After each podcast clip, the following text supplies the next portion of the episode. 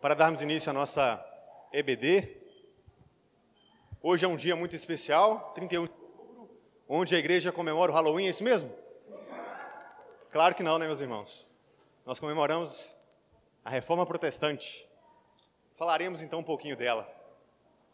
Vamos iniciar com uma oração?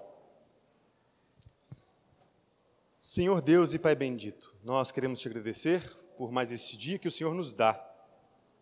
Este dia é prova da tua misericórdia, da, tua compaixão, do teu cuidado para conosco, apesar de nós. Muito obrigado, Deus, por esse dia especial, o dia do Senhor, onde nós nos achegamos à tua casa para louvarmos o teu nome de uma forma especial, para podermos também, ó Deus, aprender a respeito do Senhor, para que possamos cada vez mais conhecê-lo e torná-lo conhecido para que possamos, ó Deus, crescer em santidade até alcançarmos a estatura do varão perfeito, que é o nosso Redentor, Jesus Cristo. Agora pedimos, ó Deus, capacitação que vem do alto, do Teu Espírito, para que possamos, ó Deus, aprender um pouco mais a respeito deste momento precioso que foi a reforma protestante. O Senhor levantou homens, ó Deus, pecadores como nós, sim, mas pela Tua graça, ó Deus, o Senhor capacitou todos eles para que transformações ocorressem. Transformações positivas, que vêm do alto, espirituais. Nos ajude, a Deus, a entendermos um pouco mais desse momento e as contribuições dele. É o que pedimos, ó Deus. O nome precioso daquele que é o Senhor da igreja, que fez tudo isso que nós vamos ver. Jesus. Amém. Irmãos, mais uma vez, bom dia a todos. Como eu acabei de dizer, nós vamos aprender um pouquinho hoje, pela graça de Deus, um pouco da reforma protestante, de modo mais específico, as contribuições dela. Eu coloquei ali a contribuição no aspecto artístico, político, jurídico e econômico, mas hoje nós vamos focar somente em dois. Ou melhor, são três. Dois dentro de um, que vai ser o aspecto artístico e político. Ok? Se vocês gostarem, pode ser que aulas, o Bruno já me deu aí o aval, a gente vai continuar. Se vocês não gostarem, vocês continuam Samuel. Tá bom?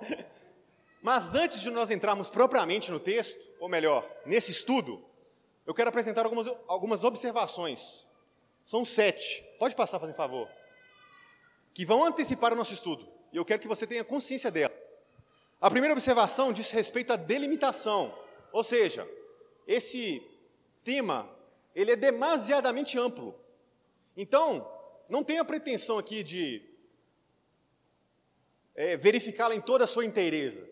Nós vamos focar hoje, como eu disse, em duas esferas da existência humana que a reforma protestante ajudou, contribuiu, que vai ser, como eu disse, a artística e a político-jurídica, ok? A segunda observação é sintetização, ou seja, não tem como exaurir todo esse conteúdo. Então, eu vou apresentar para vocês de modo breve, não, obviamente, simplista, mas sintético, ok? Por quê? Por pelo menos dois motivos. Como eu acabei de dizer, o primeiro é porque eu não tenho tempo, e o segundo porque me falta também competência é, de especialista e acadêmica. Mas isso não significa, é claro, que não me aprofundei no assunto. Mas vocês vão ver que, é claro, eu vou trazer para vocês um conhecimento razoável. Tudo bem? Terceira observação: complexidade. Toda vez que nós fazemos uma análise com ênfase histórica, precisamos tomar certos cuidados, pois, como disse dois historiadores franceses, o Fustel de Coulanges e também o Marc Bloch, eles vão dizer o seguinte: olha, a ciência histórica talvez seja uma das mais difíceis de todas. Por quê? Por causa da multiplicidade de informação, a multiplicidade de interpretação e a multiplicidade de fontes, que muitas vezes são antagônicas e antitéticas. Então, por que eu estou dizendo isso? porque não é pretensão da minha parte de forma alguma dar a última palavra sobre esse assunto. Ele permanece aberto sobre muitos aspectos. Então, que fique claro isso para, para os irmãos. E mais do que isso, se você tiver uma contribuição, fique à vontade para dá-la, beleza? Quarta característica: multiplicidade. Nós devemos entender que a reforma protestante não é um bloco monolítico, ou seja, existiam vários movimentos dentro da reforma protestante você vai ter o luteranismo, você vai ter o anglicanismo, o próprio calvinismo, você vai ter uma corrente é, anabatista, você vai ter as correntes místicas e por aí vai. E deve-se tomar cuidado, porque muitas vezes a contribuição de um determinado movimento não é exatamente igual a um outro movimento, e às vezes é o contrário. Então, muito cuidado quando se fala sobre contribuições da reforma, porque pode ser uma contribuição específica de um movimento em particular, ok? Ficou claro até aí? Beleza. Próxima observação: desmistificação. Às vezes nós temos uma visão um tanto romântica, não é verdade? Da reforma protestante. Foi uma bênção? Foi, mas ela foi realizada por homens pecadores como nós. Homens que tinham as suas labutas, angústias, dificuldades, problemas, pecados, coisas para enfrentar. E muitas vezes vocês vão perceber que, por causa da reforma protestante, não necessariamente por causa dos princípios da Escritura, mas algumas, alguns pressupostos derivados de forma errônea da própria Escritura, vai trazer alguns movimentos que foram ruins e negativos de fato. Então a gente precisa ter essa compreensão. Não é que a palavra de Deus errou, mas foi porque o homem, utilizando do seu próprio raciocínio, acabou chegando a conclusões que não derivavam necessariamente da Escritura. A gente tem que ter essa consciência também. Não somente falar dos aspectos positivos, mas alguns aspectos negativos também. Beleza? Compreensivo? Beleza. Próxima observação: reorientação. Eu estava até comentando com o Bruno que, ao, ao me debruçar nesse tema, eu percebi que a reforma protestante não trouxe necessariamente inovações. O que ela fez, de maneira, maneira mais enfática, foi consolidar coisas que já estavam dentro daquele caldeirão de transformações, que nós vamos ver daqui a pouquinho, que é a Renascença, e a reorientação à luz da palavra de Deus. Enquanto boa parte da Renascença estava caminhando para uma libertinagem, é como se a própria reforma protestante pegasse elementos da Renascença, mas os colocasse dentro de determinados limites. Ou seja, você vai até aí, porque mais do que isso é atentar contra a palavra de Deus. Então percebam, é muito mais a reforma protestante, consolidação e um catalisador de aspirações de pessoas que já estavam desejando por reforma e mudança, do que uma própria inovação, uma completa transformação, ou uma revolução, como os católicos gostam de dizer. Ok? Ficou claro isso também? Beleza. E o último ponto aqui é de respeito do, do nosso estudo eu quero trabalhar de forma em três movimentos. O primeiro movimento, nós vamos fazer uma análise com ênfase político-intelectual que antecede a reforma para a gente entender o panorama e o contexto, o pano de fundo que antecede a própria reforma protestante. Pois isso vai nos orientar e nos ajudar a compreender as contribuições. Ok? Segundo movimento, nós vamos analisar aquelas ideias que, pelo menos eu considero, as principais ideias que contribuíram para essas transformações em várias esferas da existência humana. E um terceiro movimento é o seguinte: nós vamos verificar e analisar essas contribuições dentro dessas esferas. Ok? Eu sei que são muitas observações, mas elas são importantes. Então, vamos lá e que Deus nos ajude. Mas antes, deixa eu ver se tem aqui. Vamos lá. É um galão, por favor, uns, uns 20 litros aí é o suficiente, eu acho. Irmãos, é o seguinte. Eu estou acompanhando o slide aqui porque fica virando toda vez a cabeça. Contexto histórico anterior à reforma. Vamos pensar um pouquinho sobre o contexto político, ok? Precisamos lembrar que no ano de 476 depois de Cristo nós temos o quê? Nós temos o declínio, a queda do Império Romano do Ocidente. O imperador Rômulo Augusto ele é deposto e Odoacro, um bárbaro, se tornará o primeiro rei da Itália. Nós precisamos lembrar que o que dava unidade ao Ocidente era o quê? Era o próprio Império e a sua própria paz romana. Só que o que vai acontecer? Vai acontecer uma fragmentação desse império. Precisamos lembrar que os bárbaros não são um só povo, mas você, você tem os suevos, os francos, os alamanos, os vândalos, os ostrogodos, os visigodos e por aí vai. E eles confrontavam e lutavam entre eles também. É preciso lembrar que as invasões bárbaras aconteceram em grande medida porque os próprios bárbaros já lutavam entre si. E eles vieram então mais para, para o Império Romano. É, é importante que entendamos isso. À medida que o tempo foi passando, esses reinos foram se organizando e, paralelamente a isso, as pessoas que eram proprietárias de terra dentro do Império Romano começaram a criar castelos e fortificações e muralhas para proteger as suas terras. Algumas pessoas que viviam dentro do império e alguns bárbaros que queriam paz, o que elas faziam? Elas iam até essas pessoas e essas pessoas convidavam elas para que elas pudessem entrar em um acordo, em um trabalho. Ou seja, estes servos iriam na terra e estes homens, que eram chamados de prefeitos e posteriormente chamados de senhores feudais, eles vão o quê? Eles vão proteger essas pessoas. Percebam, eu quero que isso fique, que fique claro, porque a análise materialista histórica muitas vezes vai dizer que é uma relação de oprimido e opressores. Eu não estou negando que talvez em alguns feudos isso existia, mas é importante que entendamos que era um pacto, era um acordo entre servos e senhores com um propósito de quê? De proteção e viver uma vida tranquila, relativamente tranquila, diante de um mundo ca caótico. Fique claro isso, tudo bem? Então nós temos então um contexto que, que é, traz uma nova estrutura para a sociedade, que é a, é a chamada, que é posteriormente chamado de feudalismo. O que, que acontece? Muitos, muitos proprietários de terra eram padres, olha que curioso. E à medida que o tempo ia passando, esses bárbaros, esses reis, iam entrando em contato com esses padres, ia criando uma certa harmonia de interesse e relacionamento. É preciso lembrar que já nos primeiros séculos já haviam os missionários trabalhando com os bárbaros. A gente não vai discutir aqui se, quando esses bárbaros se converteram, abraçaram uma fé ortodoxa ou heterodoxa. Não é isso o ponto. O ponto é que esse conhecimento do cristianismo ajudou tanto bárbaros quanto os padres a trazer um objetivo comum. E qual foi um desses objetivos? O restabelecimento de um império. É por isso que no Natal de 800 depois de Cristo, quem vai ser coroado? Carlos Carlos Magno. O Papa Leão III irá coroá-lo, então nós temos então o Sacro Império Romano Germânico, que vai uma vez, de forma relativa, uma certa estabilidade para a Europa Ocidental. Até aí tudo bem? Só que o que acontece? À medida que o tempo vai passando, há um conflito de interesses, tanto do Papa, quanto do imperador, quanto dos reis. Os reis não foram depostos. Agora eles estavam sob a autoridade de quem? Do imperador e da própria igreja, do Papa. À medida que o tempo foi passando, você percebe um declínio moral, tanto da igreja quanto do imperador, quanto do reino, o conflito de interesses, as ambições, que vão fazer com que cada vez mais haja um declínio. Precisamos lembrar também que, se não me, se não me falha a memória, no século IV, o Papa Gelásio II, ele vai criar uma teoria, vai estabelecer uma teoria chamada teoria das duas espadas. O que, que ele vai dizer? Ele vai dizer o seguinte: olha, neste mundo e acima dele existem dois poderes. Existe o poder espiritual. E quem tem o poder espiritual? Quem? A igreja, na pessoa do, do Papa. E por outro lado, nós temos um poder chamado de poder temporal. O poder temporal está na mão do, do rei, do, ou do, do imperador e dos seis, beleza? Só que Gelás vai dizer que o poder espiritual tem uma supremacia sobre o temporal. Só que, com o tempo, por causa desses conflitos e dessa imoralidade que eu acabei de dizer para vocês, cada hora um vai querer mais poder do que o outro. Tanto é que vai surgir depois a guerra ou conflito ou a controvérsia das investiduras. Por quê?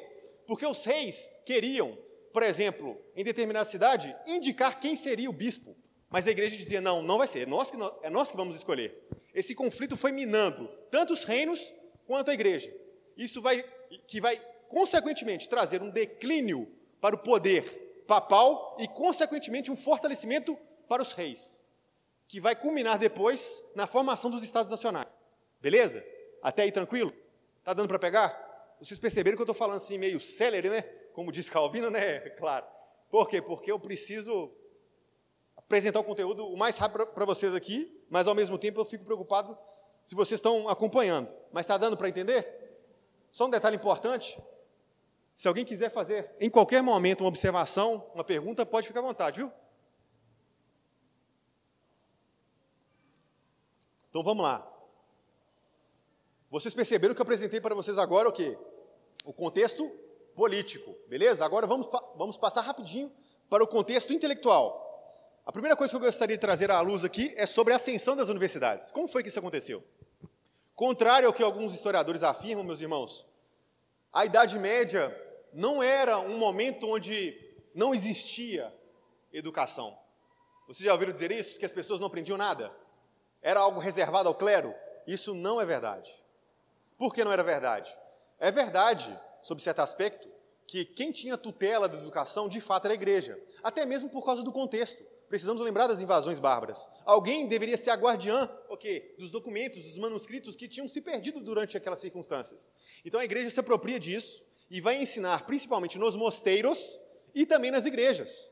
Posteriormente, com o renascimento carolíngio, que eu acabei de dizer aqui, a partir do século IX, o que vai acontecer? Carlos Magno vai estabelecer as chamadas escolas palacianas, onde ele vai fomentar essa educação. A educação, é claro, sob a tutela de quem? Da igreja. Mas olha que interessante. À medida que o tempo foi passando, alguns professores acharam interessante fazer algo que acontecia na antiguidade clássica. O que, que eles faziam? As pessoas chegavam, se achegavam perto desse professor porque tinha interesse no seu conteúdo e no seu intelecto, se reuniam e formavam escolas, assim como Platão fez a sua academia, assim como Aristóteles fez o seu liceu. Para o interesse comum, esses professores começaram a se reunir e veio então as as universidades. Olha que interessante, a universidade foi projeto de inicialmente de professores, OK? Beleza. Guarde isso aí. Coisa interessante as cruzadas. Nós não vamos tratar aqui do aspecto político militar das cruzadas, mas o aspecto intelectual delas. O que a gente precisa lembrar? Em 476 tem sim a queda do quê? Do Império Romano do Ocidente, certo? Mas precisamos lembrar que no Oriente o império não tinha caído. Posteriormente irá se chamar de Império Bizantino. E o que foram as cruzadas? As cruzadas foi, foram a tentativa de restabelecer, retomar a cidade de Jerusalém. Por causa do quê? Por causa das invasões, do avanço. Oi? Do Islã. exatamente. Esse foi o objetivo da cruzada. Mas olha que interessante. À medida que tinha esse avanço, tinha também um intercâmbio. Olha que legal. As pessoas saíam do Ocidente, iam para o Oriente. Mas algumas pessoas saíam do Oriente por causa desse movimento e iam também para o Ocidente. E aí nós temos então pessoas mudando, nós temos documentos mudando de local, o que consequente vai trazer para o Ocidente documentos que outrora se consideravam perdidos. Mais um fator interessante é o êxodo bizantino. Avançando aqui um pouquinho, no ano de 1453 nós temos aqui a queda de Constantinopla, correto? E aí o que, que vai acontecer? Antes disso, século 11, 12, 13, algumas pessoas já estavam migrando para o Ocidente, estavam saindo do Oriente com medo dos muçulmanos e eles foram especialmente para a Itália, ou seja, para a cidade de Florença, para a cidade de Milão e para as outras fomentando aquilo que eles estavam ensinando aonde? Lá em Bizâncio. Ou no Império Bizantino, melhor dizendo. Ou seja, apresentando, trazendo os textos clássicos, os textos dos pais da igreja.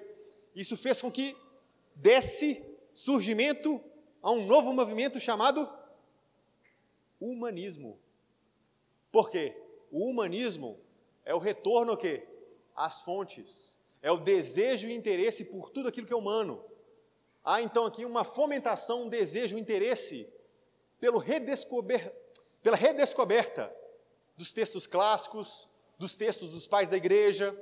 Houve um fomento naquele momento. É importante que se entenda, e aqui talvez essa minha opinião seja um tanto heterodoxa, eu não entendo o humanismo como um movimento que surgiu do nada no século XIV. Ao meu ver, ele é uma redescoberta e um movimento que já existe desde que o homem se entende por homem, especialmente na Antiguidade Clássica. Se você olha a Antiguidade Clássica, você vê o interesse do homem pela, pela literatura. Acontece que no século XIV vai ter uma nova descoberta e um novo interesse, ok? Pois bem, paralelamente a isso, e por causa do humanismo também, nós temos a Renascença Italiana. Eu... Ah, pode passar isso. A Renascença Italiana. E eu fiz questão de frisar a ideia de renascença italiana, porque não existe uma só renascença.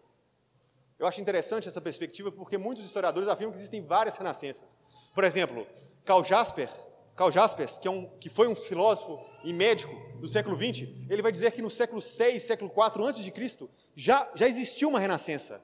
Porque se você analisar esse período histórico, você vai, ser, você vai encontrar figuras como Confúcio, Lao Tse, você vai encontrar homens como Sócrates, Siddhartha Gautama, Aristóteles, Platão, ou seja, você tem mais uma vez o fomento e o desejo por é, ideias intelectuais, ideias intelectuais é um tanto pleonasmo, né? Novas ideias, novas transformações, a tentativa de um resgate de algo que foi perdido, mas nós estamos tratando especificamente aqui da renascença italiana, que é não, não somente um, um desejo pelos clássicos, pelo interesse, mas um interesse específico por tudo aquilo que era belo na antiguidade clássica e também um resgate em relação aos pais da igreja. Ok? Concluímos aqui então o primeiro movimento, ou seja, fiz uma breve introdução no que diz respeito ao aspecto político e o aspecto intelectual. Até aqui, beleza? Tranquilo? Mãe não deve estar gostando, não, né, mãe?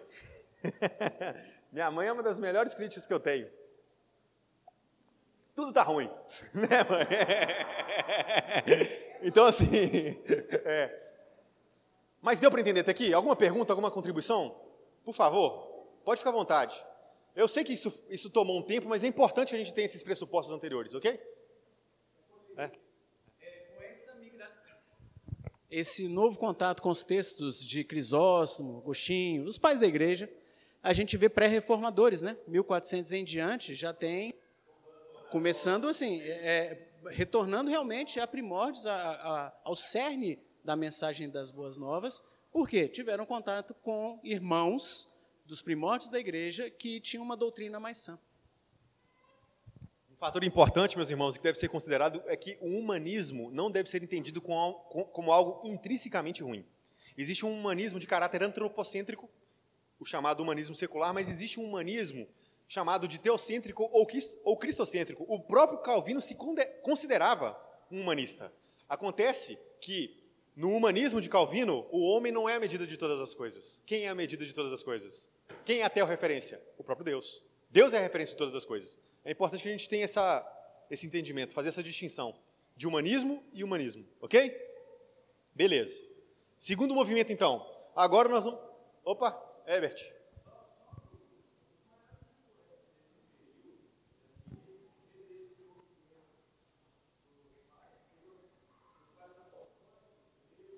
Não, lembrando, os pais apostólicos já não existem mais. A gente está na Idade Média.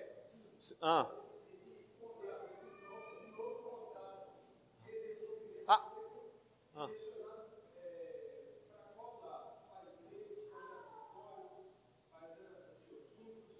Ah, entendi. Tudo aquilo que é humano.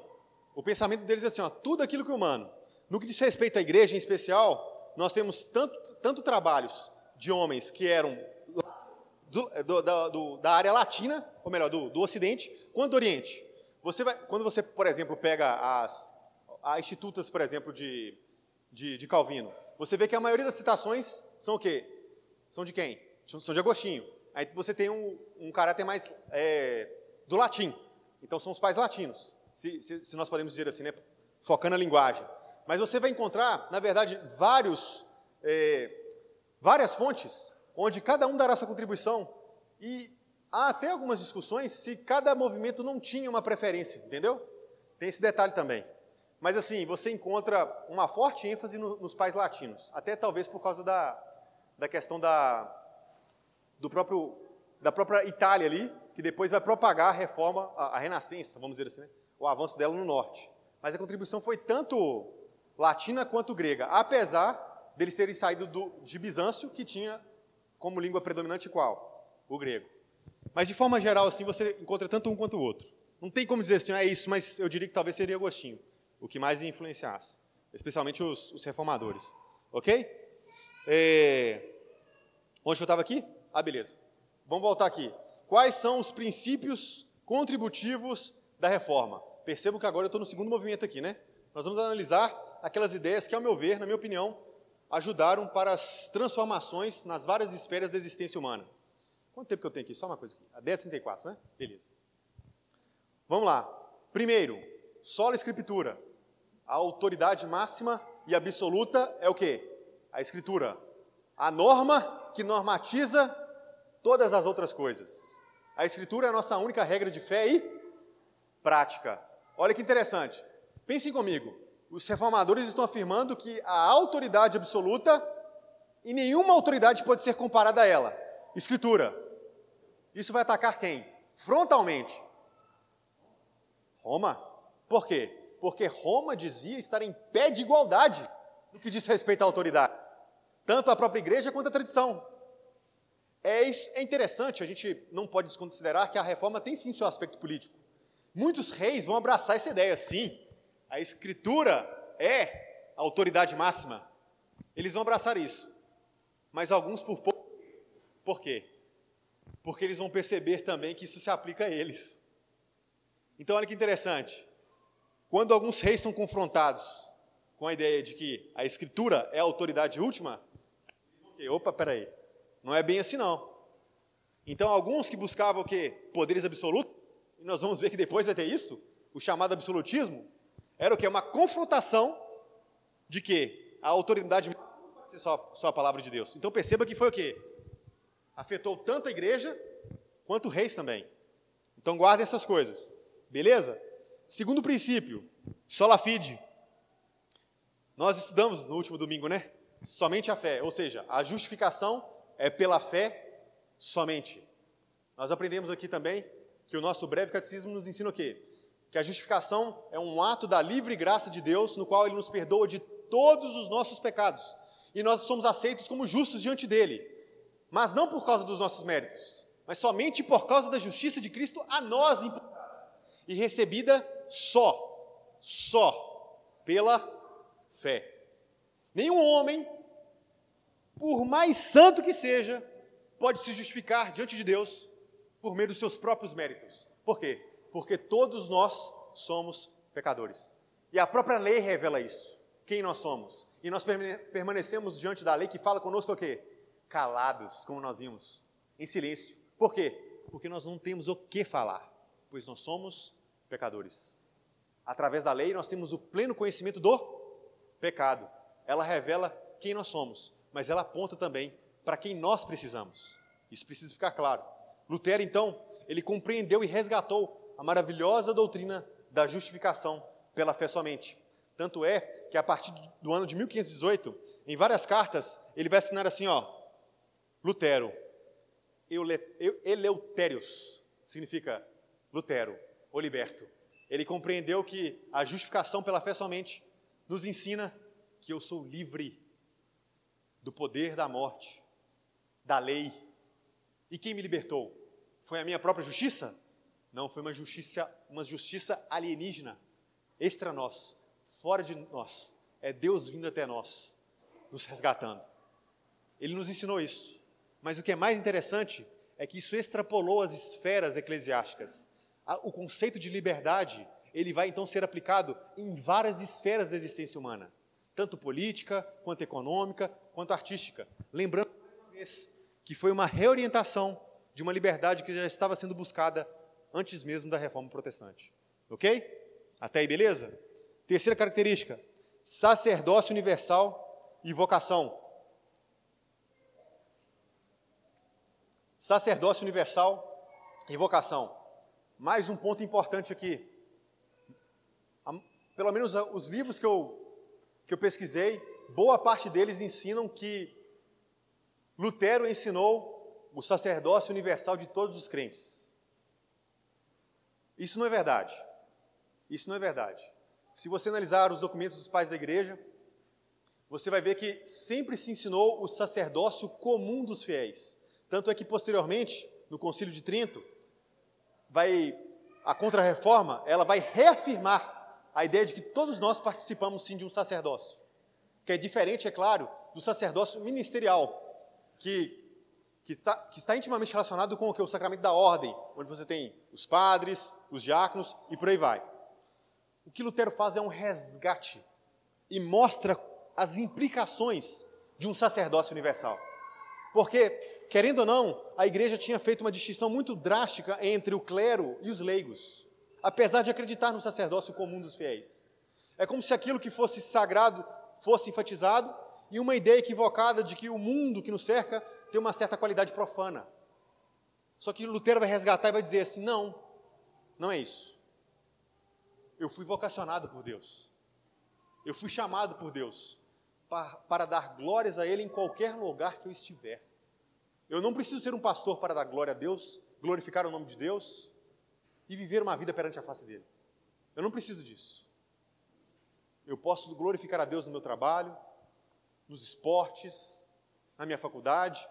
Ele vai resgatar então essa ideia de vocação. Em qualquer lugar que eu estiver, eu estiver, eu tenho que ser sal e luz. OK? Ele faz esse resgate, não novidade. Mais uma vez eu reforço isso. Beleza?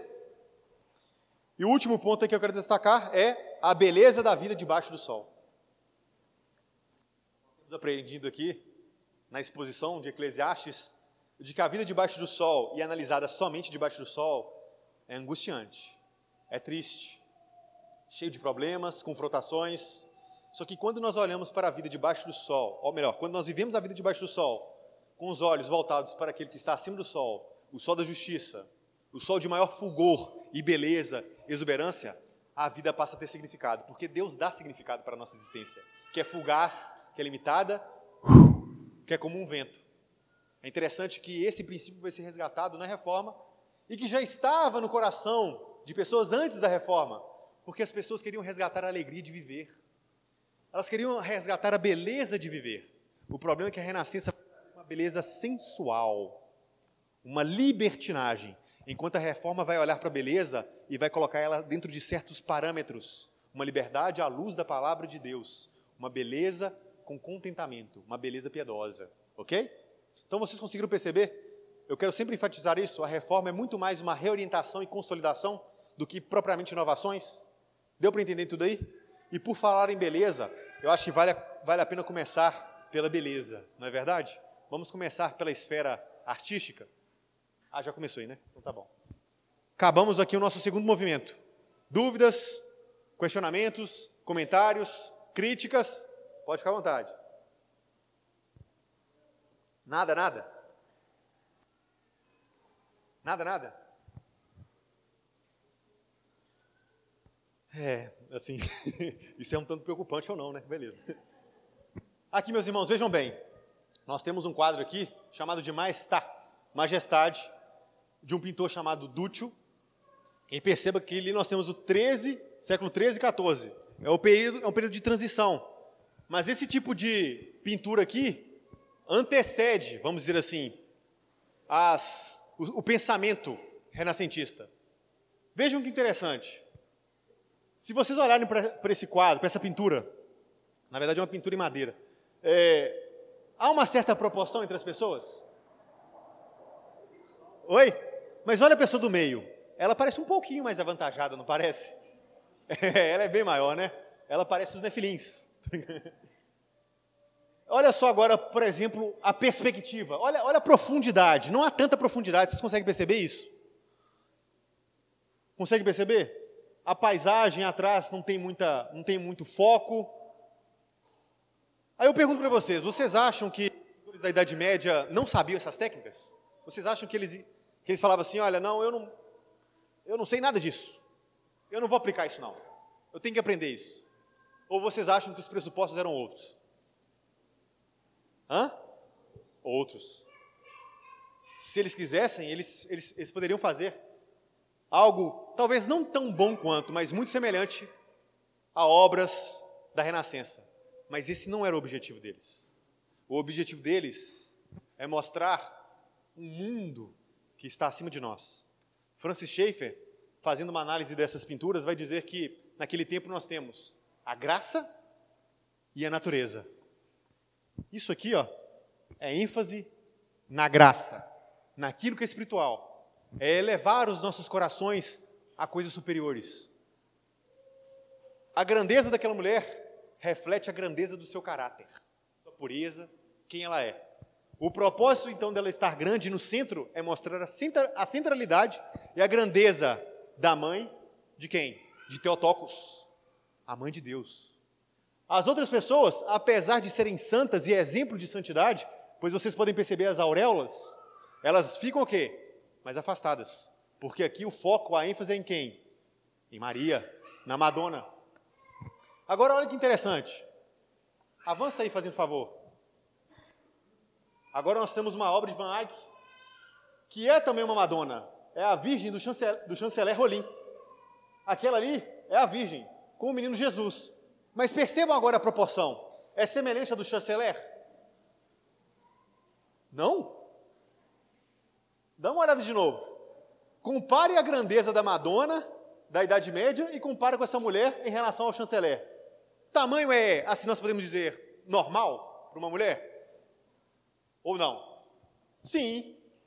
Percebo então que esse momento de transição da Renascença há um desejo, interesse, um resgate pela beleza da natureza. Então, na Renascença, nós temos mais uma vez a aproximação da natureza e da graça. É importante lembrarmos isso, meus irmãos. Nos primeiros movimentos da Renascença, nós temos sim uma ênfase espiritual, ou melhor, nós temos sim uma análise espiritual. Só que agora ela está intrinseca, intrinsecamente é, realizada e junta da natureza. Essas coisas começam a se aproximar. E é claro, é belo também, não é verdade? É um quadro maravilhoso. Só que quando a gente passa para o próximo movimento, não precisa passar agora, porque eu não quis colocar, é o seguinte: à medida que a renascença avança, e aqui mais uma vez o elemento de Francis Schaeffer, a natureza vai começar a devorar a graça. De modo que a graça vai ficando de lado, e o foco é o quê? Natureza, natureza, natureza. E quando você absolutiza a natureza, quando você transforma a natureza em criador em vez de criatura, você caminha para, para caminhos o quê? Caminha para caminhos, pleonasmo de novo, né? Você caminha para onde? Para lugares perniciosos e perigosos. Tanto é que um pouco depois você vai encontrar é, quadros que são literalmente pornográficos. Pornográficos. Por quê? Porque à medida que você foi abraçando a natureza, você foi deixando a graça de lado. E você vai dando ênfase a estas coisas e vai desembocar em uma libertinagem. Mas a reforma, ela fez o quê? Ela colocou um freio nisso. Pode passar aí, por gentileza. Esse aqui é um, é um quadro de Rembrandt, que é a Tempestade do Mar da Galileia. Infelizmente aqui o quadro está muito pequenininho, mas você pode ver duas coisas interessantes. Olha só, você tem um lado, esse lado do quadro aqui, ó, vocês oh, lá. Eu já ia falar que é escuro, ficou mais escuro ainda, né? Vocês percebem que esse lado é escuro, mas há uma luz que vem de cima? Olha só que interessante. Tem beleza de natureza? Talvez não ali, né? Porque está longe. Mas está vendo que há uma ênfase em demonstrar, representar, ou melhor, entre aspas, representar a natureza. Por quê? Porque Huckmacher vai dizer que não é uma representação da. É, não é uma representação da, da, natureza, não. Na verdade, é uma é a apresentação minha, nossa, da minha própria visão de mundo. Né? Mas olha que interessante. Rembrandt, ao mesmo tempo que ama que a natureza foi criada por Deus, ele vai trazer também aspectos espirituais, porque a luz vem de cima. Apesar da tempestade, Deus é o Deus que governa todas as coisas, inclusive o mar, inclusive a própria tempestade. O Senhor é o Senhor das tempestades. Então as pessoas, os, os, os discípulos não precisavam ficar com medo, porque existe uma luz que vem do alto. Aí não dá para mostrar, infelizmente, mas tem um sujeito aqui, ó. Tem um sujeito aqui, ó, que se você olhar para esse quadro, nessa parte aqui, nessa escuridão, em volta da cabeça dele aqui, ó, tem uma claridade maior. Quem vocês acham que é? Quem? Cristo. E por que essa claridade? Porque Jesus é a luz em meio à escuridão. E é legal também que quando você olha aqui, ó, tem um cara segurando o mastro aqui, ó, olhando para a tela, é o próprio Rembrandt. Era um costume que você vai ver muitas vezes na Renascença. Michelangelo, Rafael, eles em algum, em algum lugar estão eles lá escondidos, como, como um easter egg, né? Lá, ó, estou aqui, ó. Mas é interessante isso, né? Vejam só, a reforma, ela está querendo mostrar o seguinte: olha, a natureza é bela, porque Deus é belo e Deus a criou. E o espiritual também deve ser preservado. Os ensinamentos devem ser preservados. A doutrina deve ser preservada, porque a doutrina revela quem Deus é e as suas obras. Isso precisa ser preservado. Isso para nós. Agora é importante que fique claro, meus irmãos, que também houve as contribuições negativas da reforma. A gente precisa depois caminhar aqui um pouquinho e lembrar que, infelizmente, alguns puritanos, alguns reformadores não gostavam tanto de arte. Alguns, é claro, removeram aquele excesso de decorações e ornamentações, mas outros achavam que de modo algum você deveria fazer arte, ou no mínimo achavam que a arte é uma coisa secundária, como se houvessem esferas que fossem superiores a outras. Mas, como disse Huckmacher, a arte não precisa de justificativa. Ela é uma esfera que foi criada por Deus e tem sim a sua legitimidade intrínseca. E a gente precisa sempre lembrar disso. Ok? Agora, a Catedral de Notre Dame. Agora, o aspecto aqui da arquitetura. Muito bonito, não é? Muito bonito. Olha que interessante. Olha a altura do teto e a altura das torres. Aí passa mais uma vez, fazendo favor. E olha essa igreja de arquitetura luterana, uma das poucas do mundo. Olha a altura do teto e olha só a altura das torres. Qual torre era mais alta? Oi? O quê? Não, essa, perdão, essa, essa, essa aqui comparada à de Notre Dame. É, acho que não fui claro, não, perdão. Qual, qual que é mais alta? Qual tem o teto mais alto? Oi? A a de Notre Dame, certo? E vocês acham que isso era meramente uma necessidade arquitetônica? Não. Havia um significado por trás. E o que vocês acham que era? Hã? O que vocês acham? Deus está lá, ó. Você está aqui, ó. Olha o transcendente. Você está aqui, ó. Só que a luterana desce o teto. Por quê? Porque o transcendente desce até nós. Deus se faz homem e habita entre nós. Revestiu-se de carne, revestiu-se de sangue, viveu a nossa vida em obediência e morreu na cruz para nos resgatar. Deus vem. Ele não é um Deus distante.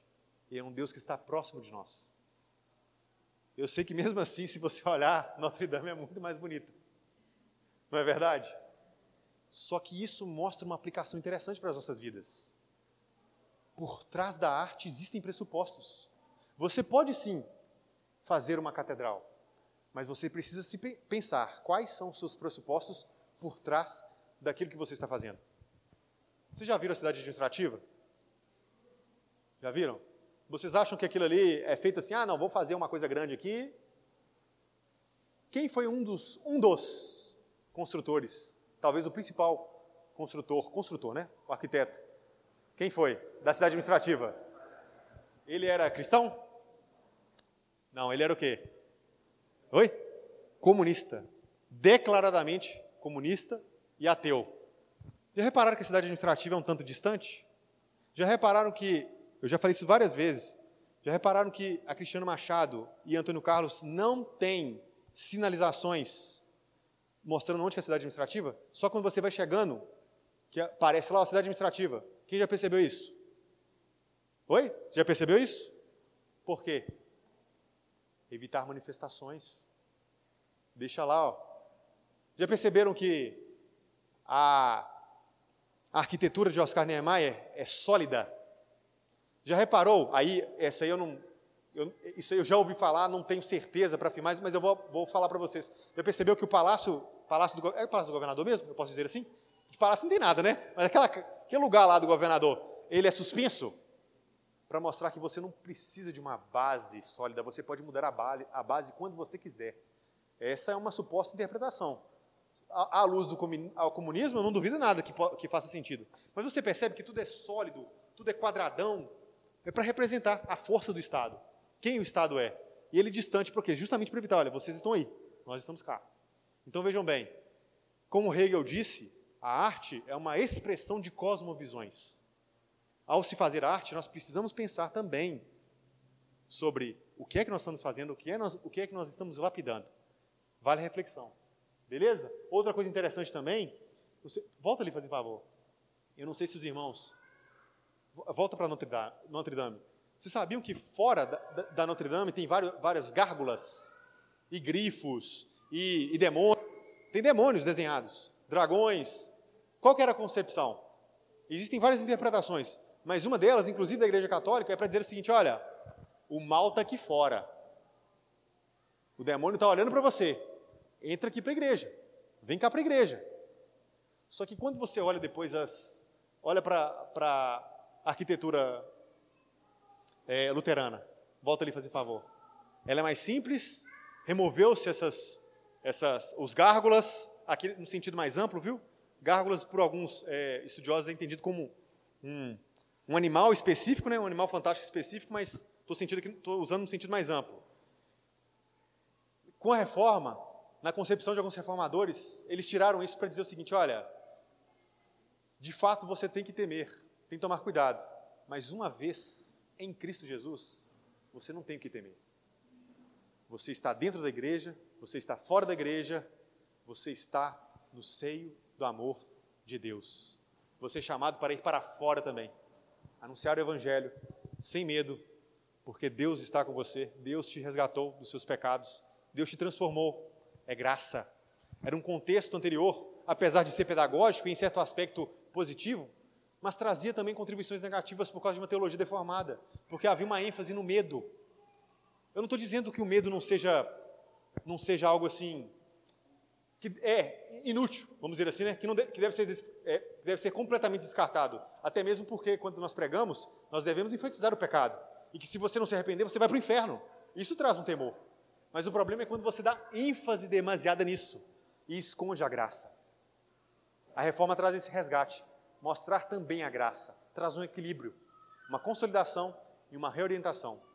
Ok? Vamos avançar mais um pouquinho? Eu falei que ia trazer a contribuição político-jurídica, né, Heber? Vai dar não. Vamos terminar na artística mesmo. Que aí eu abro espaço para pergunta. É, contribuição da reforma na arte. A igreja canta para Deus. Agora vamos focar aqui um pouquinho na música. Você tem aqui o canto gregoriano, mas ali você tem o som da reforma.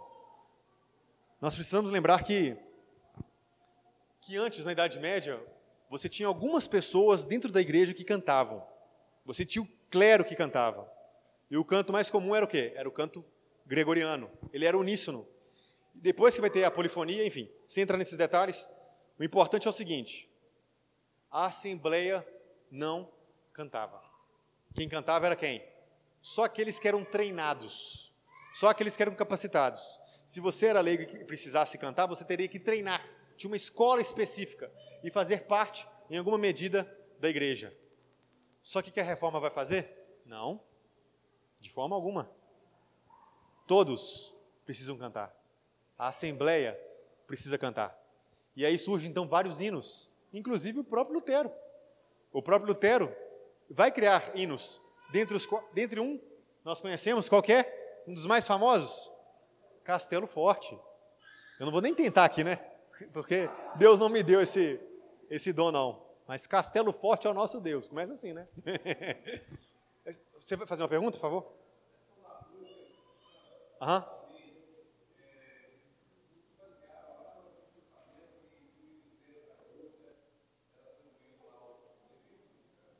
Eles tinham essa concepção, fazia esse paralelo. Mas ela não era, ela não era restrita.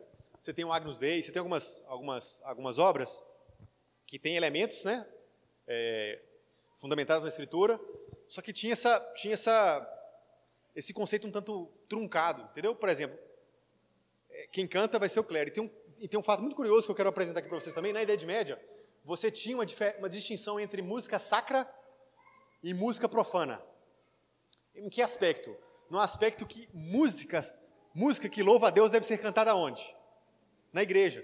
Então aquelas, aqueles trabalhos que eram feitos fora da igreja, eles eram, eles eram vistos assim com certa desconfiança. Tanto é que você tem nessa época também os trovadores, os bardos, né? Que cantavam os amores sensuais. Era assim músicas muitas vezes libertinas, mas havia uma separação um tanto abrupta entre uma música e outra música. E a igreja vai resgatar isso eu acabei de dizer sobre os inários, vai ter o saltério genebrino, que vai ser desenvolvido, e todo mundo deve cantar. O próprio Lutero vai dizer o seguinte: olha, eu quero colocar a música na boca desses jovens que ficam cantando essas porcarias aí. Eu não quero isso. Eu quero colocar a, a música na boca deles, seja dentro da igreja e fora da igreja. Eu quero que eles louvem a Deus, onde quer que eles estejam. Ele vai trazer e vai resgatar isso. Um conceito muito interessante.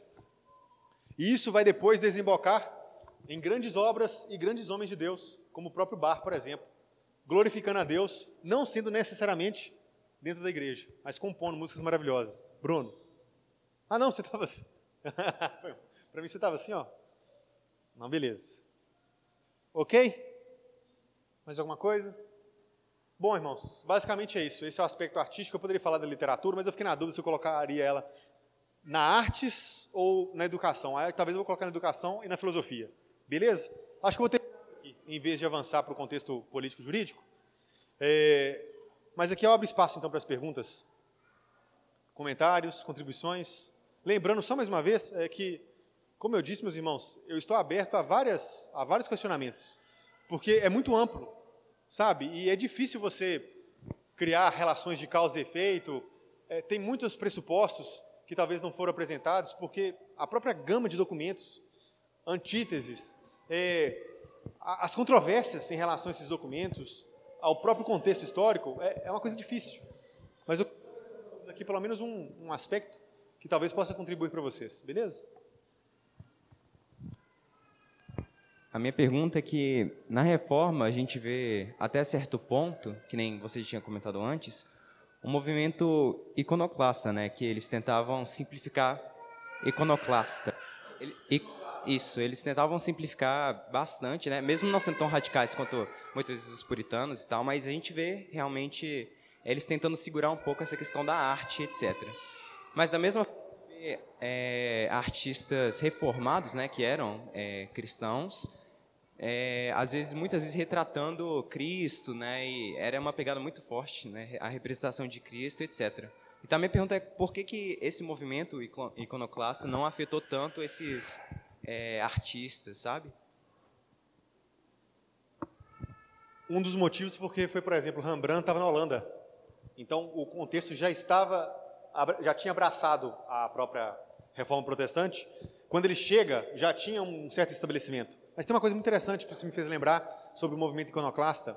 De fato, infelizmente, muitos, é, muitos protestantes, eles contribuíram para a quebra de imagens de fato. Mas tem uma coisa muito interessante que um historiador chamado Will Durham, e se, se não me falha a memória, acho que o próprio Francis Schaeffer e o Huckmarker vão dizer isso, eles vão dizer que boa parte das imagens foram quebradas pelos seus próprios donos.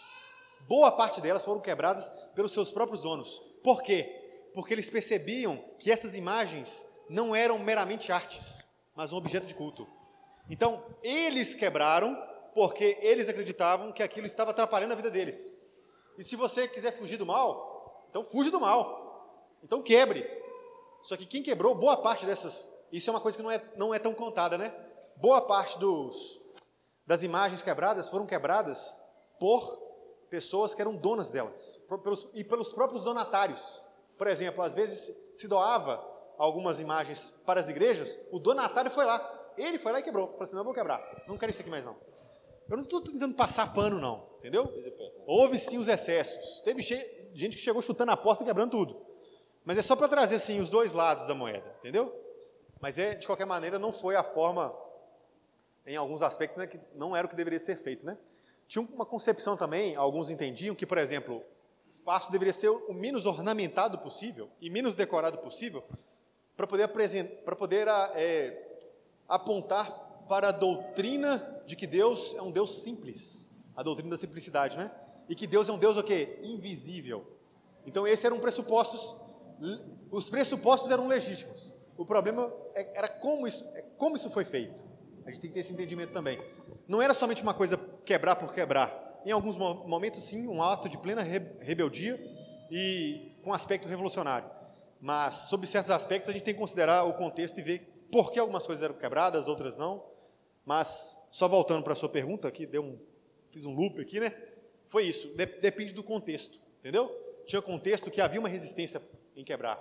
Em outros lugares, não. Isso dependia muito do, do, da, do próprio movimento da reforma. Por isso que eu falei, a gente tem que tomar muito cuidado. A reforma não é um bloco monolítico. Quem quebrou muita coisa, por exemplo, foram anabatistas. Eles chegaram chutando tudo mesmo. Então, às vezes, isso é associado com várias, vários reformadores, o que não é verdade, entendeu? Mas, de qualquer forma, tem um aspecto negativo aí, né?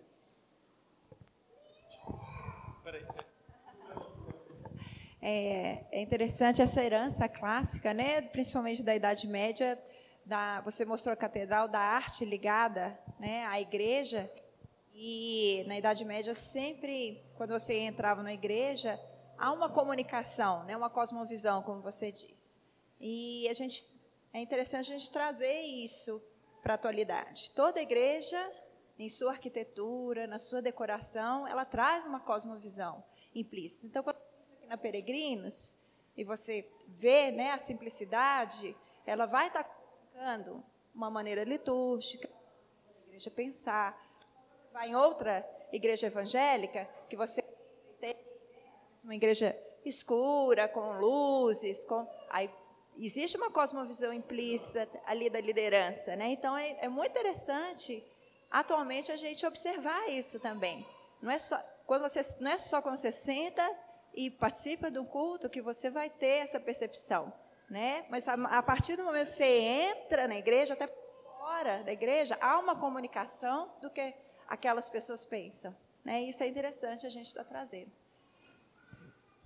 Eu esqueci o nome do autor, mas tem um autor que ele tem uma, uma, uma tese só voltada para isso, mostrando, mostrando que as, as catedrais são, são sumas teológicas. Ou seja, cada passo que você dava, cada passo que você dava tinha um significado.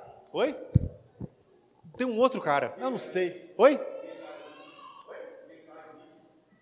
Tem o Smith também, mas é um outro. Eu esqueci o nome dele. Eu não lembro. É porque esse cara focou só nisso, entendeu? Ele era especial. Mas assim, é interessante porque você encontra, encontrava muitas igrejas que era, era, o, era o seguinte: você entrava tinha uma fonte. Por que a fonte? É o batismo. É você entrando no seio da igreja. Aí beleza, aí você entra, aí você tem a palavra lá. Você está sentado, mas a, agora a palavra não está distante de você, ela está próxima de você. E ela está no centro. Por quê? Porque você tem que ter a centralidade da escritura. Ela tem que ser anunciada. Ela, é, ela é ali que dá o contorno a todos os movimentos. E, e, quando você saía para a parte de trás da, da igreja, você tinha um jardim. Isso, era muito, isso é muito comum até hoje no Oriente. Por quê? Porque você está no paraíso agora. Legal, né? Você entra pela porta da frente, tem o batismo, tem a pregação da palavra de Deus, de Deus e atrás tem o jardim. A gente tem o jardim do lado aqui, né? Já é alguma coisa, né? Já é alguma coisa, né? É, o Lucas, tudo bom? Lucas, aqui. É, eu só queria fazer um, um comentário sobre quando, você falou desse movimento, esse êxodo que ocorreu do lado do Oriente para o Ocidente. E aí eu me lembrei que na Igreja do Oriente, na época, acho que foi até mesmo antes da Reforma mesmo, eles já tinham essa concepção de diminuir essas, essas imagens dentro da igreja. Eu não sei né, se houve uma influência ao longo desse tempo, quando chegou na reforma, para poder retirar, mas dentro da igreja ortodoxa eles já tinham essa diferença bem grande em relação à igreja romana do, do Ocidente. É porque a concepção ortodoxa ícone tem uma distinção. É como se o ícone fosse um testemunho, é uma lembrança de alguém que é digníssimo. Enquanto que na, na Igreja Católica, não somente com as imagens, mas com as relíquias também, havia uma espécie, uma espécie de adoração em relação a elas. Por isso essa distinção. Por isso que ela não foi tão afetada. Nem teve, nunca teve essa, essa espécie de iconoclastia. Na verdade, a iconoclastia com os muçulmanos, que olhavam para essas coisas e destruíam elas, porque achavam que era objeto de adoração e, portanto, é, paganismo. Então, é basicamente isso. Você falou também sobre. Você, queria que eu falasse um pouco do êxodo bizantino ou não? Eu não entendi. Era basicamente isso mesmo. Ah, não, não. Entendi. Aham. Uhum. Entendi, entendi, entendi. Ah, não sei de dizer, talvez pode ser que sim, né? Porque teve esse, esse êxodo, né? Pode ser que houve alguma medida, mas é difícil estabelecer essa relação de causa e efeito. Beleza? Mais alguma coisa? Acho que tem mais gente aí, né?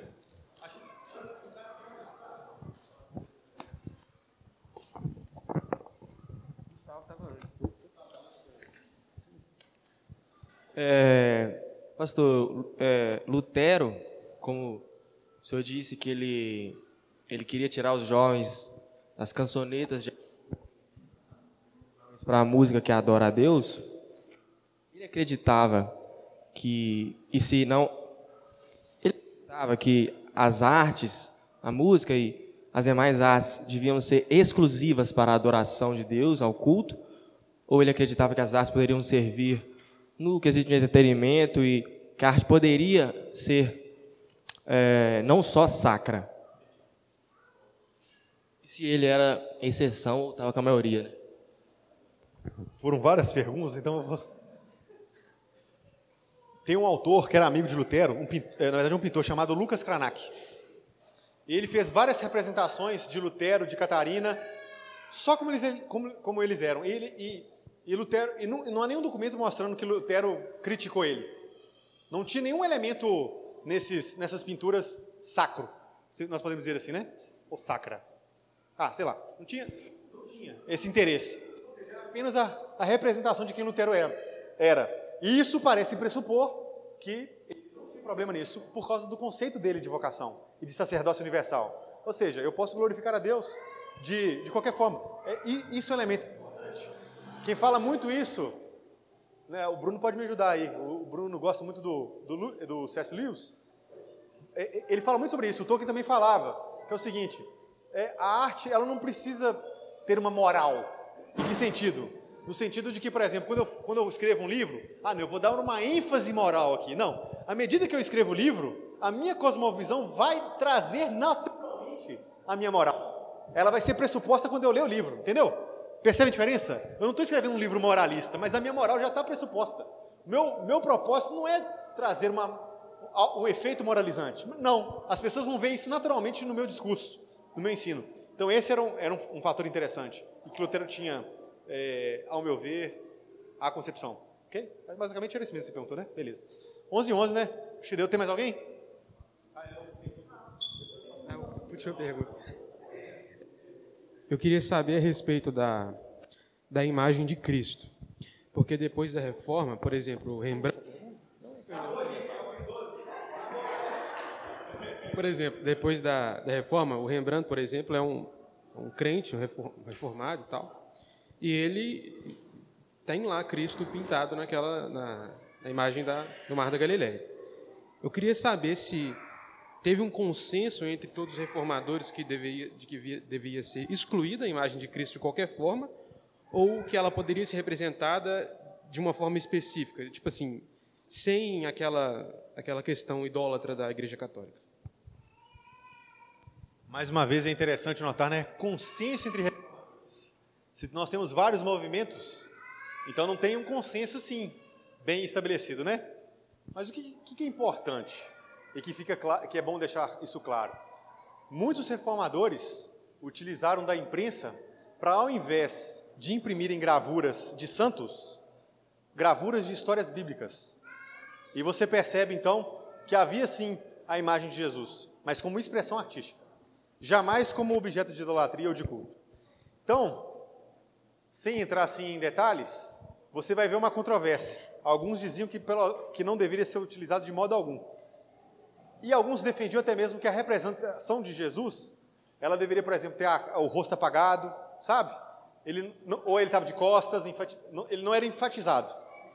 Então você tem isso, não há consenso, mas você vai encontrar dois, dois, duas espécies de movimentos: os que aceitavam e os que não aceitavam. Agora, e para outro momento, a gente pode conversar isso depois, que eu sei que terminar com, essa, com isso aí, né? É, agora aí que é a importância, que é muito legal, nós somos confessionais, né? Então, uh, nós temos interpretação da palavra segundo símbolos de fé de Westminster. E contemporâneos a Rembrandt, os irmãos de Westminster bateram um martelo nesse aspecto. Eles falaram, ó, não faça imagem de Cristo em hipótese alguma, quais que sejam, nem Pai, nem Filho, nem Espírito Santo. Não tente fazer a representação do que é intangível com a expressão humana. É, sempre vai estar aquém, sempre vai ser demérito, sempre vai ser. Isso aí eu tô, estou fazendo exegese do texto, né?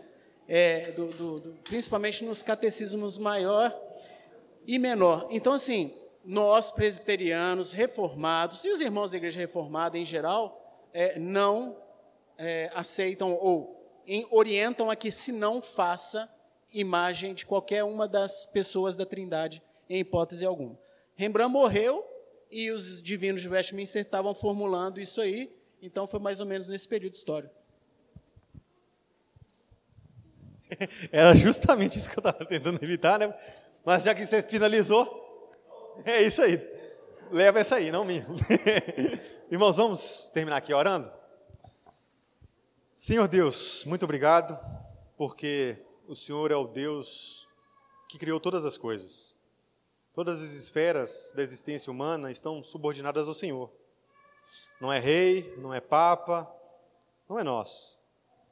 Nos ajude, a Deus, a expressarmos e anunciarmos a nossa fé, de maneira fiel, em todas, ó Deus, todas as modalidades, todos os aspectos da realidade, para que tudo possa redundar na tua glória. Nos abençoe, ó Deus, continue nos abençoando nesse dia. É o que te pedimos, em nome de Jesus. Amém.